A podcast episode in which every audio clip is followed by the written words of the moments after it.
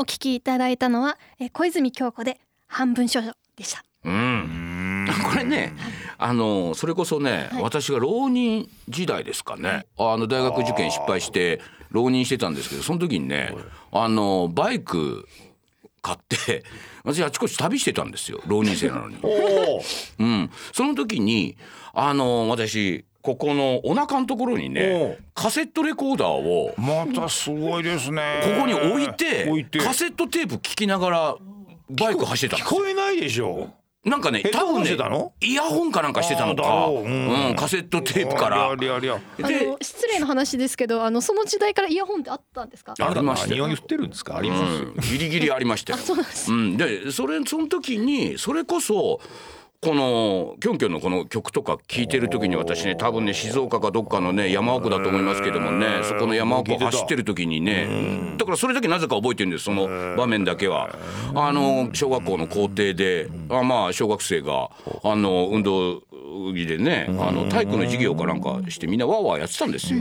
でそれをちょっとふと見た時にね私ちょっと前まで高校生でだったんですよ、それが今バイクを乗って 社会で何のこの仕事もしてないでバイク乗ってこの歌歌謡曲を聴きながらこう言ってる時にね俺は何なんだろうと思って、でもねそれがね非常にね幸福だったんですよ。それこそさっきの話じゃないですけど自由だっていう。私は今誰からも学校に行けとか言われないし、ただこうやってこう自分が好きなところにバイクで行ってで小学生がこうやってる見ていてあ俺何やってんだろうなと思いながら嫌な気持ちじゃなかったと。俺もっと頑張らなきゃなとかじゃなくてああいいなと思ったっていうね。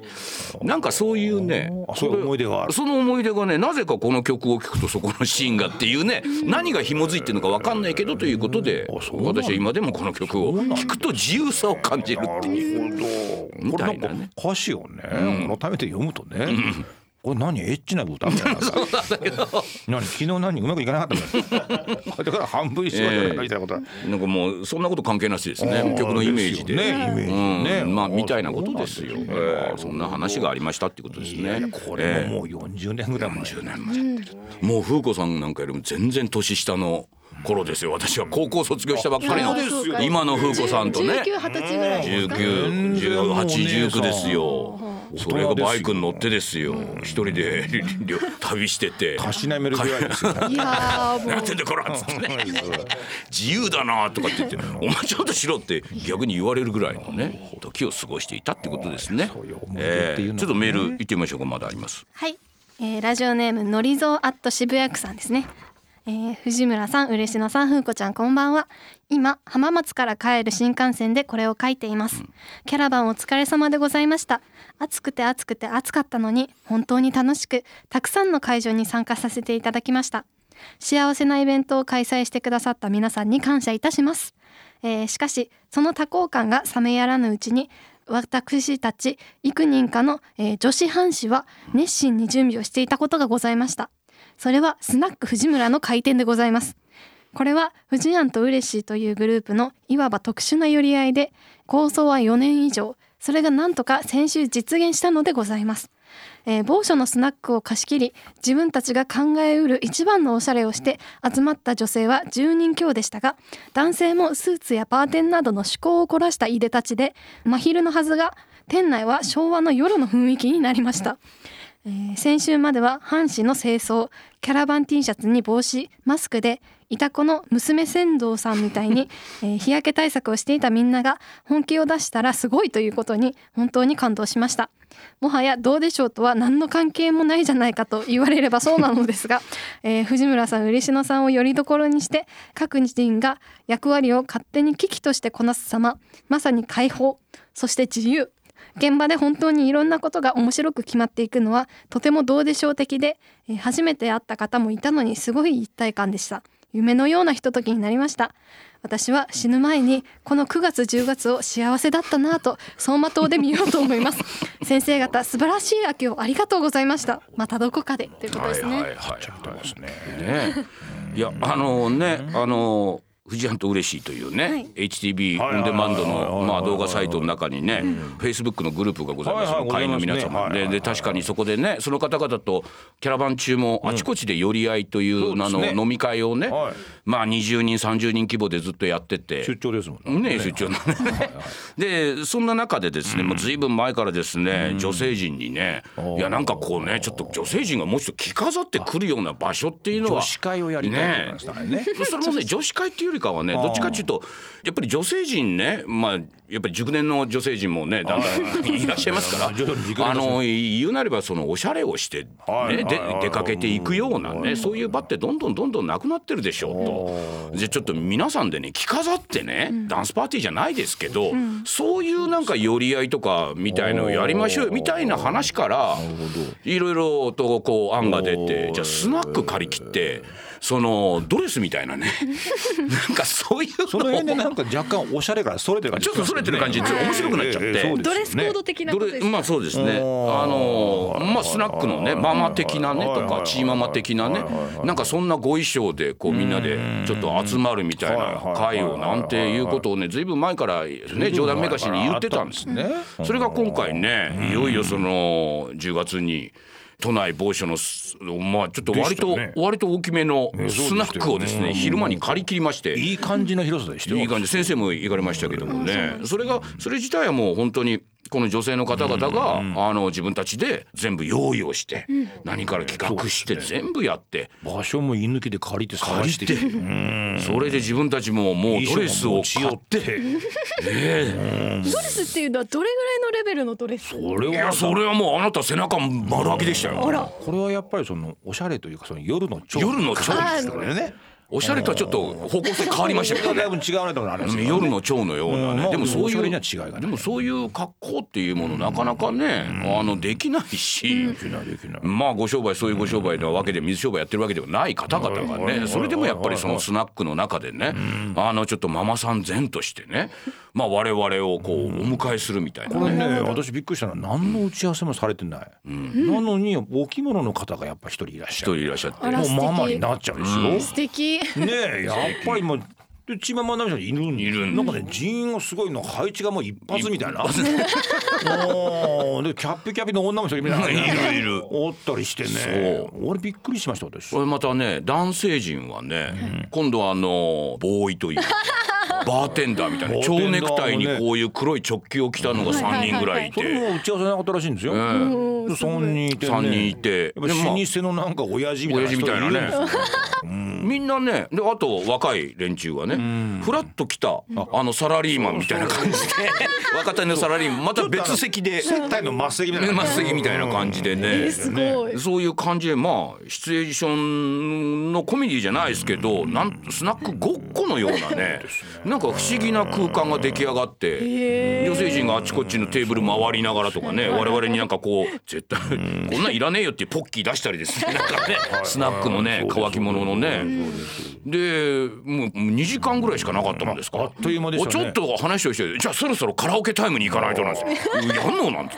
言ってカラオケも歌って。歌いました歌いなました。何歌ったんですか？石原裕次郎とか歌ってましたね。サザンサザンオールスターズとか。おもうこれもね近年のカラオケって言ったらカラオケボックスでね各人がねそれぞれのねうん。もういろんなところで練習してきたようなね。えー喉をこうね自慢するみたいな感じじゃないですか。うわ昭和のカラオケ違いますからね。自慢じゃないですからね。ただ盛り上がるために歌うだけで上手下手関係ないじゃないですかなんか。カラオケなのになんか一体感が出るっていう不思議な誰に聞かせるわけでもない。とりあえず歌え歌えでね、えーうろ覚えの歌をね、えー歌ってみたいなね。で私はもうデュエットをしてですよ。あーなんかねあれは確かに女性陣がね、もう普段よく見るとこだってこのキャラバンでね、普通におっしゃった通り T シャツを着てね、あのキャラバンの直後でしたから、ギャ後でしたがすごくてなんかね、こんな人いたみたいな。いや女の人っていうのはすごいなと思いましたよ私。ね。だからまあああいう普段はね、こういう衣装でいる場所もないもんね。ないです。やっぱりあの言い方あれですけど化けるもんですか？いや化けるもんです。よ本当に。そうなんじゃないですか。ね。やっぱああいうの着るとね、まあああいう風になんかなるみたいな。なるっていうね。だからあれは女性陣が多分一番楽しかったそんな感じで、ね、っていう。だからだから女子会なんですよ女子会。いや本当の意味で女子会。だからそのお客としてまあ、なんぼ女子会でも、お客もいずれにできないわけじゃないですか。できないよだから妙ななんかその親睦感がありまして。結局そのススナックニュー藤村。のママからねあとなんかもう10人ぐらいいるんですよ女性が、でも聞けば、もうほとんど初対面の人がいっぱいいたって、ああなのになんかお店全としてなんか 風格出しちゃってる風格出しちゃっそれはぜひなんかまた開催してもらいたい。いやそんなことだからコミュニケーションっていうものがねああいう衣装を一つとね一足飛びにできちゃうみたいなことですよね。ねっていうのが。ただあの絶対ビジュアルは見せられないみたいなこんなもの誤解されたらないですか？ね。我々がね食べらしてね。やらしてなんかね。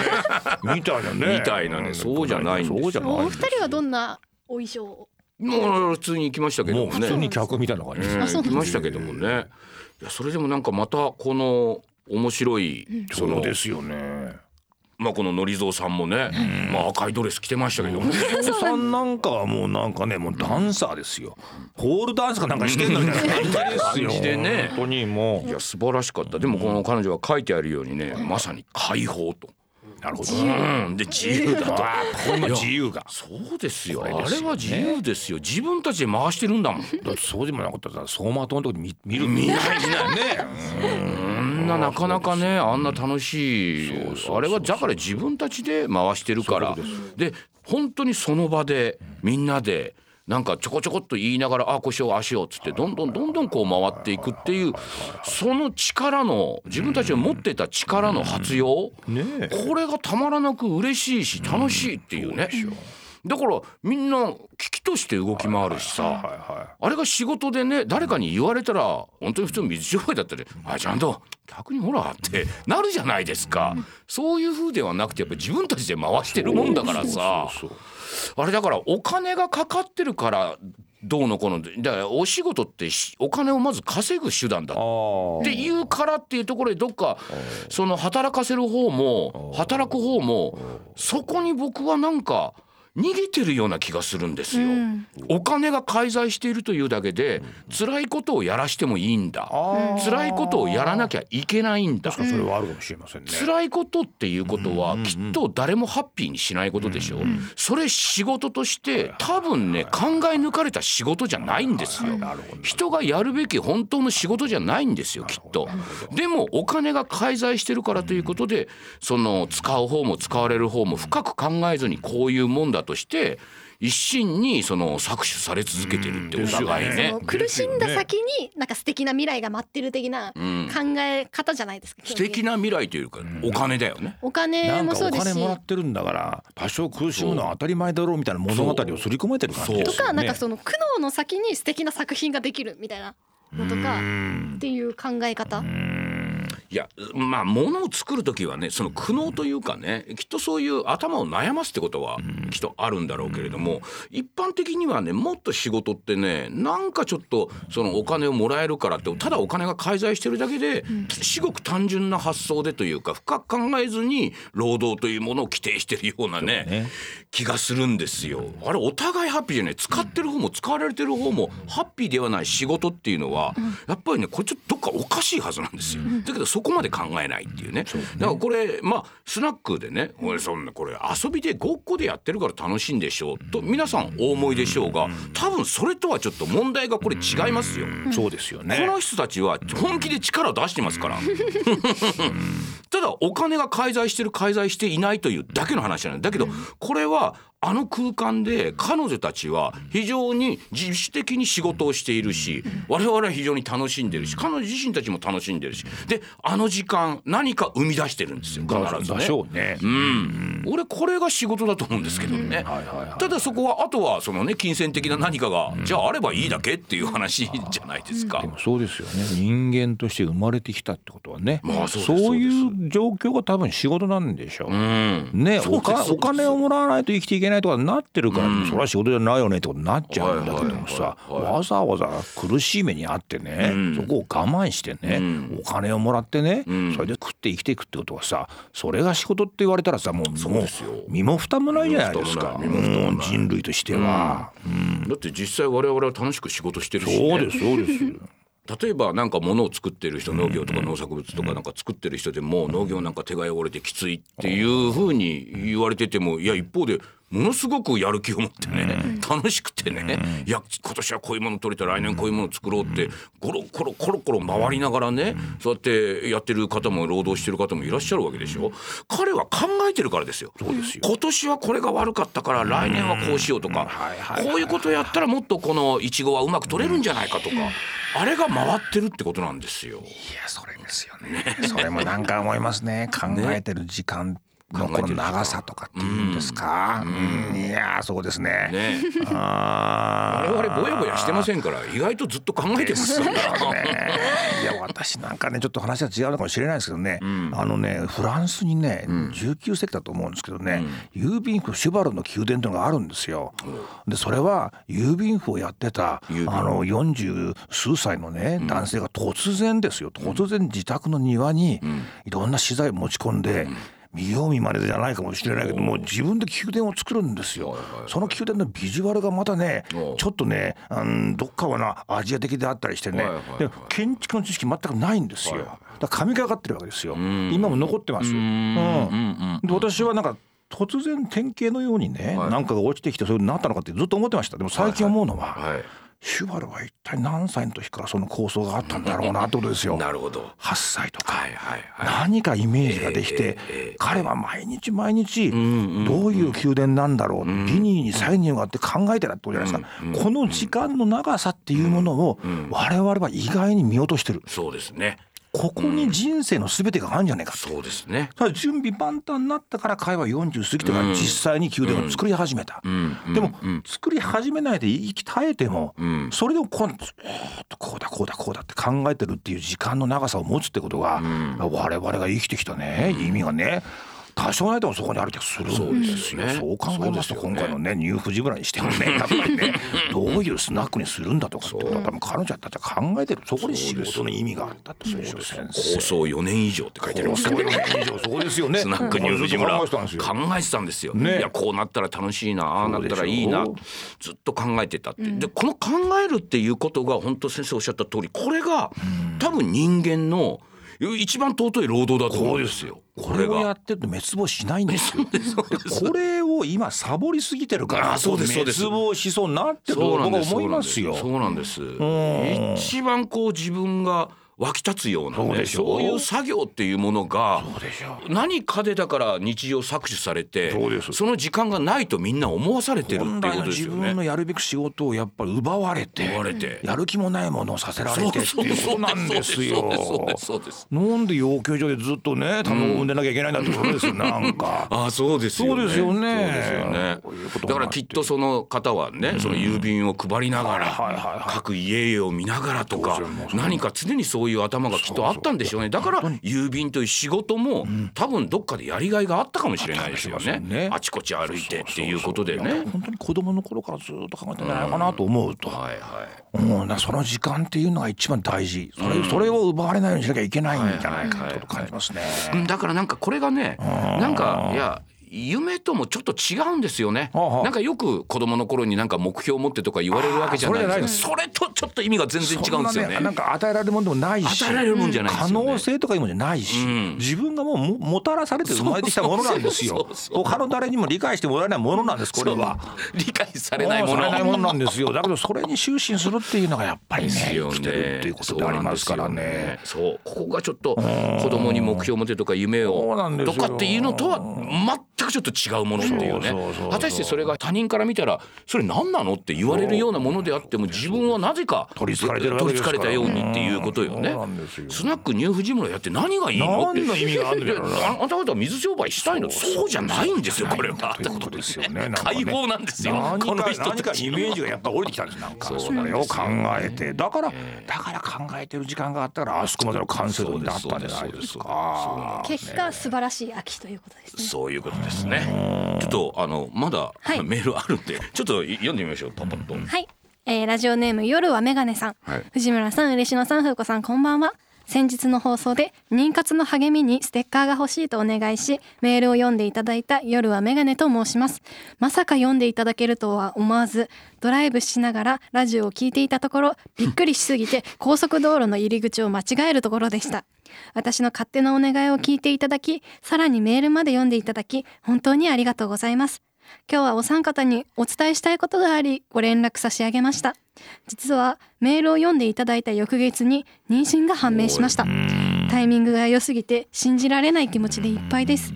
でもメールを風子さんに読んでいただいてそれに藤村さんと嬉野さんにコメントしていただいて驚きつつ喜びまくっていた私たち夫婦を見て赤ちゃんがこっちの世界も楽しそうだなぁと思ってくれたのかなと思います。妊活のお守りにと思っていたステッカーは、えー安産祈願として大事にします追伸どうでしょうキャラバン宮城の2日目に少しだけ参加しました。体調がいまいちだったので長くはいられませんでしたが楽しませていただきました。ありがとうございました。これからも応援しています。とのことですね。これ授かったってこと？授かったってことですね。我々あの時ね我々私のねこのねあれが何か意味があるのかって思いましたけどもね。いいこと書いてますね、あの中に赤ちゃんがね、あこっちの世界も楽しそうだなと思ってくれたのかもしれないっていうなるねほどなるほど、うん、だからこう中にいる子供の方からどっちかっていうともしかしたらいやどうなんだろうって思ってたかもしれないっていうね。うん、それがねあのこのお守りをね。両親が見てですよ。なんかケラケラ笑ってるところを見てあなんか楽しそうだな私行ってもいいかなっていうそう思ったと思えばですよ。かなりなご利益ありますよこれ。ないですか。いやでもなんかいよいよ。なんかもういよいよいよいよ怖くなってきました逆にちょっと。そうよね。出産にはねね出産に。ご利益がある。そうですそうです。部活にもらえませんこんなの そうですね。いろんなものに聞いちゃってさ、うんなんか。そうですね。まあただまあ今度はねこのまんま安産の方ね、ご使用していただければと思いうますちらずいぶんキャラバンで安産祈願やりましたよね。やりましたよね。大体翌年ね、うん、ずいぶん安産でしたから。安産でしたけども生まれてるじゃねえかと。まあ確かにそうですね。んそれはそれでいいじゃねえかと。いうことですね。ちょっとねもう一人ねこっち私呼びますけどもね。はい。あのゾウさんキリンさんはいっていう方でね。あのだからお友達というかねがこう実はちょっと重い病で入院しててでちょっといつかお見舞いにね行ける時にねステッカーをなんつってステッカーをお送りしたんですけれどもね。えーゾウさんキリンさん先だってはステッカーをお送りいただきありがとうございましたと。難病の友人は大手術の結果奇跡的に患部を取り除くことはできたようですと。まだ回復段階で直接は会えていませんがきっと完治してくれると信じております。そんなことがありがとうございましたということでね。そんなことがあったんですか？奇跡的に 幹部を取り除いた取り除くことができたっていう。さっきもあなたなんか本番前に怪しいこと言ってね。このメールは俺は読んだことがなくなれて。だんだんそういうなんか霊力が。いやもうそうですね。これはもうステッカーのご利益と。これはこれはもうしょうがない。我々が言ってんじゃなくて実際こういうお便りが来てるわけですから。これは絶対国家から我々弾圧を受けますね。あんな怪しい番組やめてるわけよ。総務省のなんかおっしゃらな。いいやでもね本当にそんなつもりないんですない。ですよねないです 全然ないですよ。そういうことでね。はい。はいえーまああのーまたいろんなね、番組の最後にね今月のステッカープレゼント当選者ね、ドキドキですね。大体何が起きるのかねね あのお知らせいたしますので、じゃあ曲いってみましょう。はい。はい。それでは本日2曲目です。2曲目は嬉野先生のリクエスト曲ですね、えー上条恒彦で誰かが風の中でです。どうぞ。はい。お聞きいただいたのは上条恒彦で誰かが風の中ででした。先生またこれ。これやっぱ小柄新聞次郎っていうね、はい。あれフジテレビか何かのね、ええ。番組ですよ、ええ。1972年のお正月中村ぐら。いさん？ああそうですねそうですよね。長い用事を加えてええ。三度笠に島のカッパでって、あれ足には関わり合いのねえ子ってことなんですよ、やってましたでしょこの曲はなんとなく覚えてます。そうでしょ、ええ。これ市川崑劇場そうなんですか。崑さんが。ええ。うん、だからすごいリアルにヤクザをねやっぱりそのすごい貧乏な感じのねもはい。うボロボロな編み笠にねもう埃っぽいような三度笠でね出てくるってヤクザはそれはなかったんですよ。あそうなんですか。役者みたいにテッカテカの瓶でね、はいはいうんそういうのだったんですよ、はいだからあそこからそういうのが始まって、へ俺なんかもう大人気だったんですよ、先生も好きだったんですか。私やっぱりね中学1年ぐらいですからね。随分なんかいいな。ああそうですか。であれはやっぱり72年っていうとオイルショックがよくなんで、はいはいはい。オイルショックの直前でええ。右肩上がりっぱなしなんですよ。はいはいそうですね。そうでしょ、うん。そうだだからもう給料どんどん上がるんですよ。はいはい。毎日ハッピーじゃないですか。えそこに小柄しもんじですよ。はいはい。生まれは上州新田郡。ね。三日月村なんて。空風は吹くとこですよ。はいはいうん。だからそういうねなんかこう飼いならされていく自分っていうのはきっとさらに今思うわけですよ。なるほど。どんどんどんどんなんかこう給料増えていくて、はでも俺はどうなんだろう。男としてなんか一発ここで一人でとかそういうのがありながらおそうあの小柄しもんじろのね。やっぱりねテーマっていうのがねそこにある気がするんですよ。俺もやっぱりアウトローの気概は忘れちゃいないんだ。はいはいはい。うんだから、ね。あのー最後の曲の最後でねえきっとあいつは待ってるみたいな感じですよ。そのあいつっていうのはね、はい多分自分の心の底にあるアウトローなんですよ。えなるほど。アウトローね。そうそうそう。いみじくも私の半分少女もね 私も自由を求めてねそうです。私も旅をしていたっていうところで。すそうなんです。よそうなんです。やっぱりそこらだそこをやっぱりどんどんみんな手放してきたっていう。歴史ですよ。そうなんでしょうね。まあ72年そう。うん、そっからねざーっと行きますからね。いやー車がねそうそう我が家にやってきたなんだっていう70ね。年あたりで、ん。そのもうああもう手放す。ああ そう。そこでもうせめぎ合っちゃってもうどんどん手放していったっていうね。でしょうね。あの頃はまだいや俺だってまだ風の中で立ってたりなんかきっとあったんですよ きっとね。まだありましたかね。あったんですよまだありましたそかねれがさ。そうですか。その後あれですよもう80年代とかにね、今度なってきますと校内暴力だとかね。確かにそうですよね。随分とアウトローも行き過ぎちゃったみたいなところもありましたけどもね。もうでもどんどんもうバブルもなんかもう盛り上がっちゃってもう金はザクザクザザククザクみたいなね。あれあれはちょっとでもあそこで何かを搾取され始めたんでしょうね。きっと物を与えられてるようで。だからもう本当になんかもう風の中で待ってた自分を忘れてたもんだからもうってね。あとはもう奪われ放題じゃないですか。ちょっとね時間ないんですけどもね。あのこの長いお悩みのこの、はい。これだけちょっと読み読みましょうちょっとこれね。はい。ラジオネーム拓蔵さん、藤村先生嬉野先生風子さんこんばんは。番組スタート時よりいつも拝聴させていただいております。今回初めてメールを送らせていただきます、いきなりですが私は緊張すると頭の中が真っ白になり発言を求められても頭の中から言葉を見つけられなくなります。さらに嬉しすぎると感情を抑えることができなくなり相手のことも考えずに一方的に喋りすぎてしまいます。自分で何を喋ったのかも覚えてない時もあります。えーいろんなリスナーの方々のお悩みに比べたら50いくつにもなってなんだそれ程度の悩みだと思います。自分でもそう思ってます。人前に立つとみんなに見られているという感情でいっぱいになり頭の中が整理できなくなってしまうのです。またそうなってしまうだろうと先に考えてしまい人前で自分の考えを発言する状況からいつも逃げています。目上の方やあまり会話したことのない相手からの会話には緊張も加わり上手に返答ができていないのではないかと軽いパニック状態になってしまいます。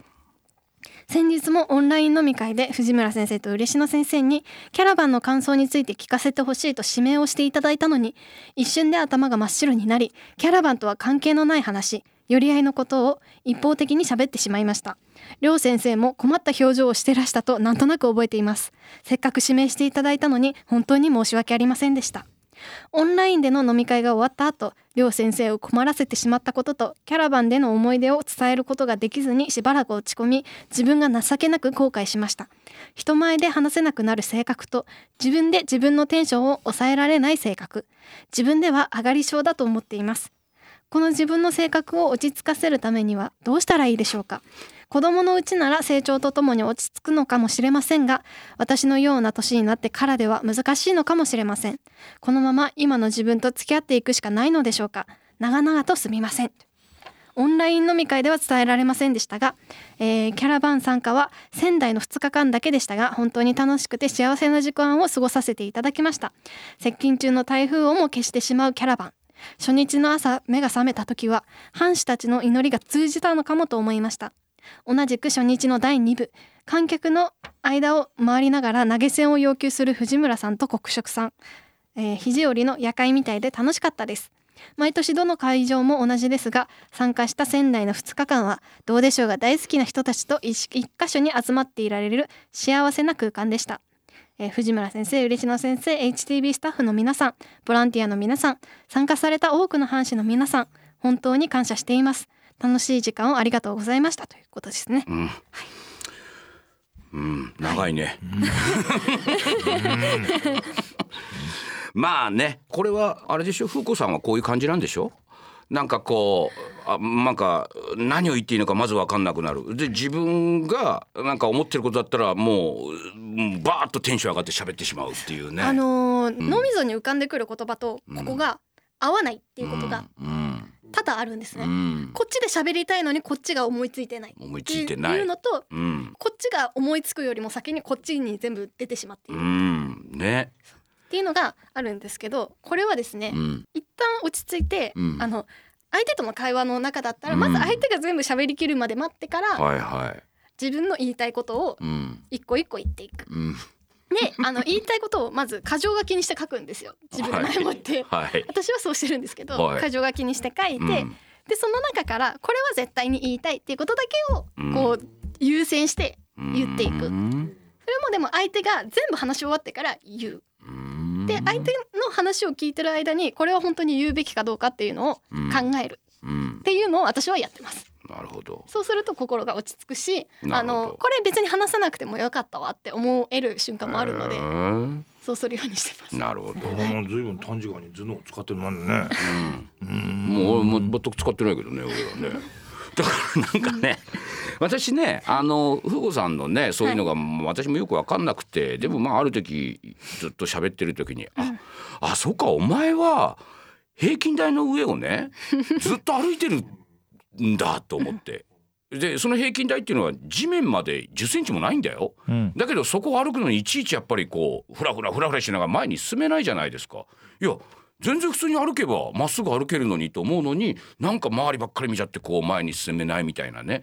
なんかお前そういうイメージなんじゃないのっていう話をしてね。うんうんいやまあそうかもしれんみたいなね、あのおおお我々もあの別にあの困った表情してないしあなたの話を聞いて、ね。ね。だからいろいろ考えすぎちゃうんですよ。考えてるんですよ、うん。本当に。で幸せだったわけじゃないですかこの時キャラバン。はいはいはい。なんで幸せだったのかっていうことですよ。これ言葉に表せないんですよ。はいはいはい我々だってギリギリですよ。うですねこう何年も経ってようやくあこれが楽しかっただからこういうことなんだってわかるんですよ。感覚でまずあ楽しかったからそれでいいじゃないっていう。でそれをねわざわざわざわざ一個一個人に別に伝えなくてもまず自分が感じ取れば。で人に言える時が来れば言えばいいしってね、なんかそれをねやっぱり言わなきゃいけない、うん、先生方にちゃんと我々に伝えなきゃいけないみたいなね。多分そういうとこがどっかあるんじゃないのかな。もうちょっと感覚的でいいんじゃないですかっていう。まあそうそうですわね。乱暴に言えばねうんちょっと言葉にそこまでする必要はないよっていう。もうだからその問題なしってことなんでしょ？問題なしですね。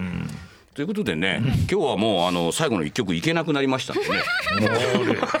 ちょっとね、やっぱキャラバンのね、お話もね、いろいろありましたからね。はい、ということでね、ちょっとプレゼント当選者、はいはい。えー行きましょう。えー読みましてね、近蔵さんあげますよ。えーそしてね、吉尾さん、えーあげますよ。えーそして こちら読んでないですけれどもね、上村さん、あのステッカー当選で、そして今の拓蔵さん、えーそしてねもう一人、えー、ベイの浜栗さん神奈川県の方、こちらの方々にですね、はいプレゼントこのステッカー、あーあげますよということでございます。あ、拓蔵さんはね、あの住所が書いてなかったんでねねあの書いてください。そしたら送りますから。ちょっとあなたそういうとこちゃんと書きなさい。こんなことステッカー絶対くださいって書いてある。ねえこういうとこ注意しなさい。別に今怒ってるわけじゃないですよ。は い ということで、えー今日から1週間はですねラジコのタイムフリー機能でこの番組をお楽しみいただけます。さらにラジオクラウドというアプリを利用して繰り返しお聞きいただくこともできます。ということで、えー本日もあー残念ですね。お時間となりました。お相手は？えー秋はいっぱい美味しいもの食べます。ふうこと。嬉野正道と。藤村忠久でございました。おやすみなさい。おやすみなさい